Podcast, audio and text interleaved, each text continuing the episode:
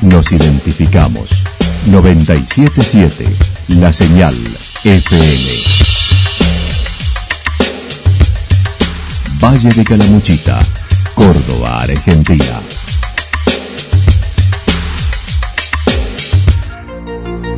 El más completo resumen de las noticias de la región, encontralos todos los días a las 12 y 30, a las 16 y a las 22 horas. Panorama de noticias. Por la 977, la señal FM nos identifica también con las noticias.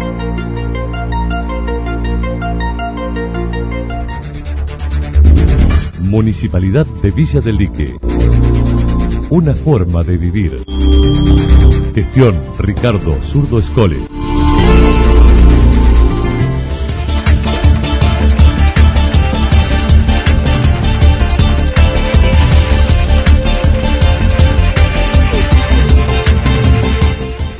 A esta hora hacemos un repaso por la información regional a través de los títulos. El turismo no contagia, afirmó Facundo Suárez, con un 80% de reserva en Rumipal. 91% de reservas para el pueblo patrio. 85 ingresantes en dos carreras del ITEC BGB. La vacunación llegó al Cerro Champaquí. La actualidad en síntesis. La actualidad en síntesis. Resumen de noticias regionales producida por la 977 La Señal FM. Nos identifica junto a la información.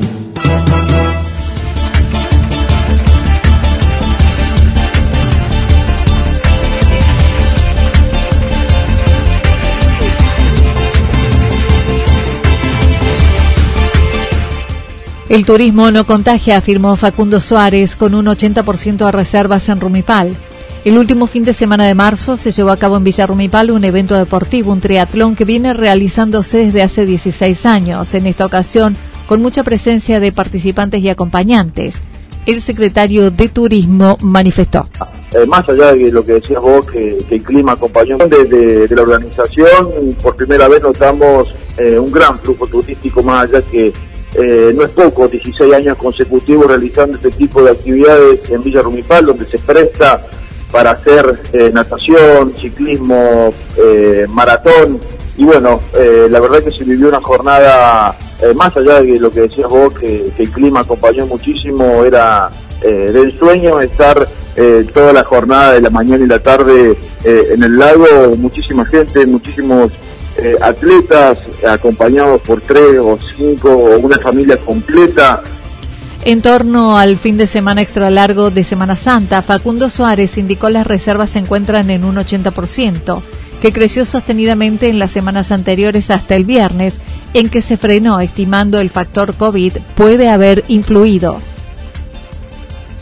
Hoy por hoy estamos llegando al 80% de, ocupante de reserva, eh, pero se notó algo muy claro en estos últimos cinco días. Nosotros venimos sondeando desde hace un mes lo que va a pasar en, Semana Santa. Veníamos creciendo de a cinco puntos, veníamos sondeando cada cinco días y cinco puntos veníamos creciendo hasta el viernes pasado donde hubo un parate en eh, el número de reservas respecto al ritmo que veníamos trayendo. Esto lo debemos eh, sin lugar a dudas tiene un efecto COVID, eh, pero bueno, más allá de, las circunstancias que, estamos viviendo en cuanto a lo sanitario, vamos a vivir eh, un gran fin de semana, un gran fin de semana la gente tiene necesidad de, salir, entonces una gran expectativa y nos preparamos de la mejor manera. Durante estas jornadas podrán realizarse diversas actividades como el recorrido por la Reserva Aguada de los Pájaros para avistajes, recorridos en bici, las grutas, los cerros, entre otras. A la Reserva Aguada de los Pájaros, que durante viernes, sábado y domingo, eh, este se ha transformado en el segundo lugar de Córdoba en la cantidad de avistaje y, diversidad de aves después de Miramar, así que es un gran orgullo de poder mostrarlo eh, tenemos el sistema Visitur seguramente eh, disponible eh, para que turistas, para que la familia entre niños y adultos con bicicletas todo terreno puedan recorrer durante una hora nuestro balneario. Eh, desde ya, eh, los deportes náuticos, la pesca, nuestro espejo de agua, eh, disfrutar un rico pejerrey, visitar nuestros puntos panorámicos, como son Playa de los Alemanes, el del lago, el mirador, el Cerro Mirador, el de Villa Naturaleza, pasar por el paseo de compras más grande de Córdoba, cielo abierto como es el, el Torreón y disfrutar el colorido Acerca del futuro de la actividad turística, puso énfasis en afirmar el turismo no contagia, esperando no se apliquen restricciones y si las hubiera, que puedan dejar circular dentro de la provincia, Córdoba para cordobeses. El turismo no contagia, hay que ser muy claro con esto, con, con procedimientos, protocolos como lo que venimos eh, llevando adelante, si no tuviésemos una escapada, un pico en la curva allá por enero y que no pasó, Anita. Entonces, eh, seamos un poco eh, razonables en todo esto y el primer objetivo se va a cumplir, que va a ser el 4 de abril, que es cuando el Ministerio de Turismo eh, y Deporte de la Nación y, conjuntamente con la Agencia Córdoba Turismo dijeron hasta el 4 va a haber turismo. Pero la idea es de seguir sosteniéndolo durante todo el año. Y al menos, si se llega a complicar el tema sanitario eh, dentro de la Argentina, que por los indicios va por ese camino, dejar al menos el turismo de Córdoba dentro de la provincia de Córdoba.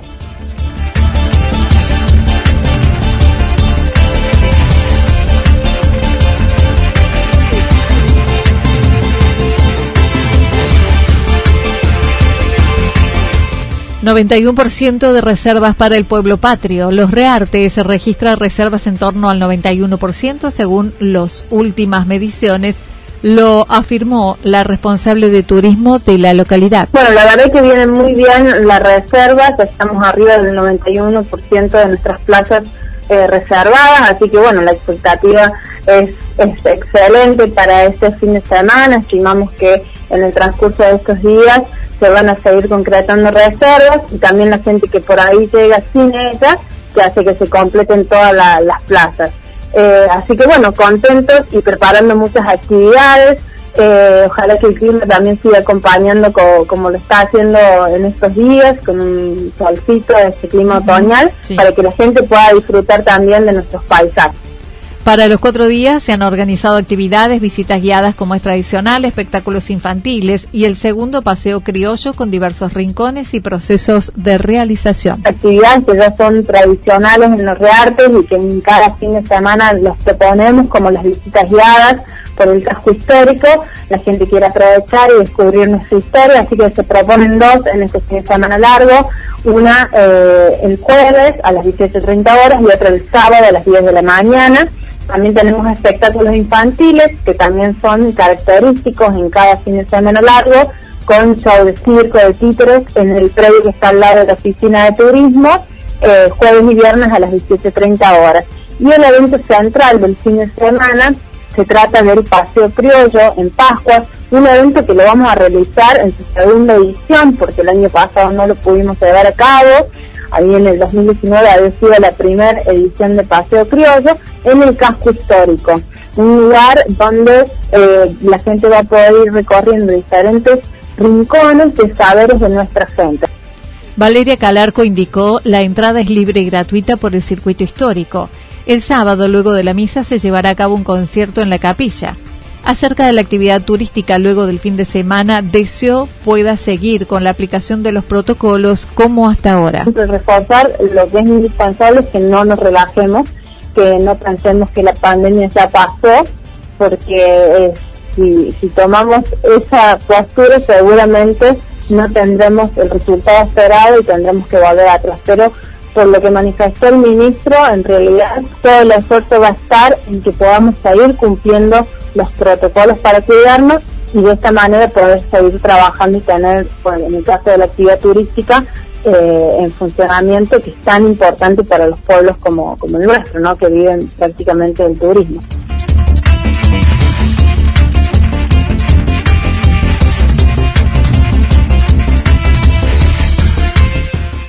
85 ingresantes en dos carreras del ITEC BGB. Desde la semana pasada el ITEC BGB comenzó el cursillo de ingreso para los alumnos de primer año en forma virtual, mientras se desarrollan los exámenes la semana próxima y luego desde el 12 de abril será el inicio de clases con una primera parte virtual y luego presencialidad.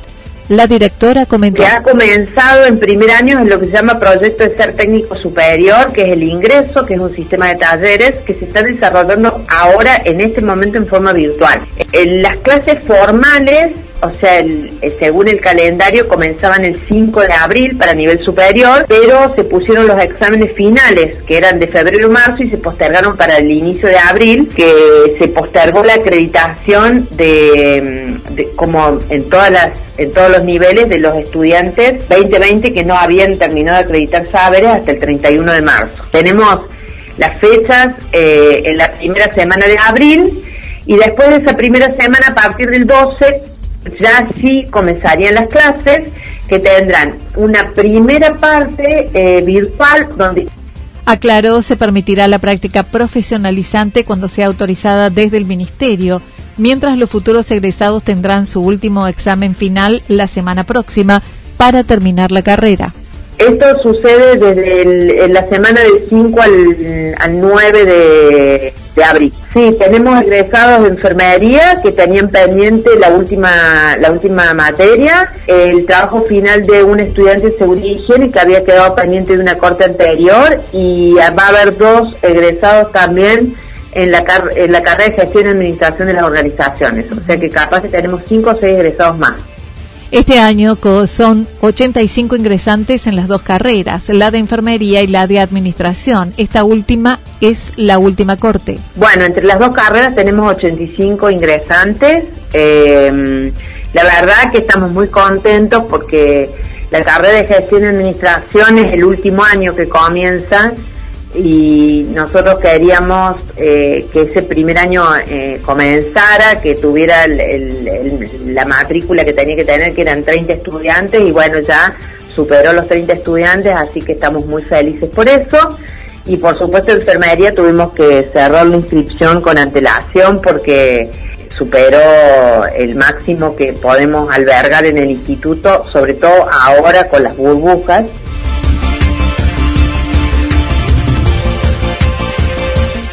La vacunación llegó al Cerro Champaquí. Hoy los habitantes de Cerro Champaquí recibieron la primera dosis de la vacuna contra el COVID en un operativo especial de traslado del personal y de las dosis en el helicóptero provincial. El director de la escuela Florentino Ameguino participó en el armado de la campaña y fue el epicentro de vacunación. Esteban Parodi indicó. Exactamente, bueno, esto fue un trabajo en conjunto con, con la doctora Larrazábal, la escuela, el dispensario de Yacanto, ¿no es cierto? Fue un trabajo eh, mancomunado eh, en, poder, bueno, desde la escuela brindar una especie de, tabla, de, de listas con personas con, con patologías, con diferentes edades, ¿no es cierto? y requerimientos de las distintas vacunas para que ellos puedan traer las vacunas justas, que no se echen, digamos, a perder. Eh, bueno, el dispensario trajo también a su vacunadora, la enfermera Vanessa Saldaño, está también la doctora y la doctora en el programa de inmunización de la provincia de Córdoba. Están aquí presentes más dos pilotos de la provincia también. La vicedirectora del Hospital Regional, Sandra Rivarola, indicó se pudo aplicar 18 vacunas COVID a los adultos mayores o quienes padecen enfermedades de riesgo y completaron carnet de vacunación con personal de dispensario de Yacanto. y con ellos completaríamos 18 vacunaciones COVID, eh, que son personas mayores de 70 años y después el resto, personas de entre 18 y 69 años que tienen factores de riesgo. Nosotros hemos avanzado un poquitito acá en lo que se está haciendo en toda la provincia porque, bueno, debido a, la, a todo lo que significa el operativo de venir hasta el Champaquí, avanzamos vacunando los grupos que en breve van a estar vacunados en toda la provincia. Así que en total 18 vacunaciones COVID y el resto hemos completado el esquema de vacunación de doble bacteriano y hepatitis la doctora Rivarola agradeció el aporte de todos los que participaron en la realización de este operativo. Claro, no lo trajimos porque, como decís vos, no está todavía eh, disponible los vacunatorios de la provincia ni de la nación. Estimamos que en 15 días estaría disponible. Y bueno, habitualmente eh, la municipalidad de Yacanto es quien asume la vacunación antigripal en esta zona, eh, en un operativo, digamos, más, más común, porque se viene en, vehículos comunes y un tramo importante caminando. Así que pienso que eso va a suceder en los próximos 15 días. Y quiero aprovechar entonces para agradecer a la Municipalidad de Yacanto que en esta ocasión, pero siempre, bueno, presta ese servicio de cobertura de vacunación en esta zona a través de Vanessa Saldaño, que es una vacunadora muy comprometida. En torno a la escasez de vacunas para Yacanto, explicó, es una decisión de la provincia que ha definido la distribución por densidad poblacional. Recordó hasta aquí se aplicaron 12 dosis a principios de año. Otorgaron, digamos, 12 dosis de Sputnik, que yo misma personalmente la sede fue al principio, digamos, en la primera distribución. La provincia ha tomado el criterio de la distribución por densidad poblacional. Vos sabés que este recurso es un recurso escaso, entonces cualquier criterio que se tome siempre va a dejar a alguien insatisfecho. Entonces podríamos haber tomado el criterio de por grupo etario, era un criterio, este, el otro criterio es este, ¿no? Por densidad poblacional, otro criterio podría ser eh, por cantidad de casos, en fin, hay diversas formas epidemiológicas de decidir cuando el recurso es escaso. Y el criterio que se adoptó es este, entonces se va avanzando con los grupos poblacionales mayores. Nosotros en Calamuchita tuvimos primero eh, solamente cinco localidades, después tuvimos siete localidades, y como aparentemente la provisión de vacunas va siendo, mm, el flujo, digamos, de ingreso de vacunas va siendo mayor, todo se va acelerando y yo diría que en poco tiempo más todas las localidades tanto de Calamuchita como de la provincia, van a recibir vacunas.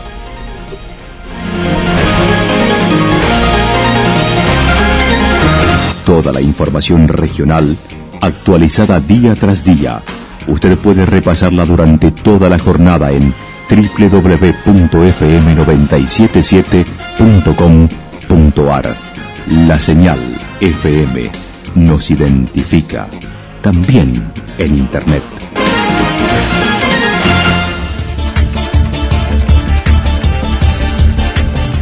El pronóstico para lo que resta de la jornada indica algo nublado, temperaturas máximas que estarán entre los 21 y 23 grados, el viento soplando al sector norte entre 13 y 22 kilómetros en la hora. Para mañana miércoles, parcialmente nublado a nublado, temperaturas máximas entre 21 y 23, las mínimas entre 10 y 12 grados, el viento soplando al sector nor-noreste entre 13 y 22 kilómetros en la hora. Datos proporcionados por el Servicio Meteorológico Nacional. Municipalidad de Villa del Lique. Una forma de vivir. Gestión Ricardo Zurdo Escole. Lo que sucedió en cada punto del valle. Resumimos la jornada a través del informativo regional en la 977. 977 La Señal FM.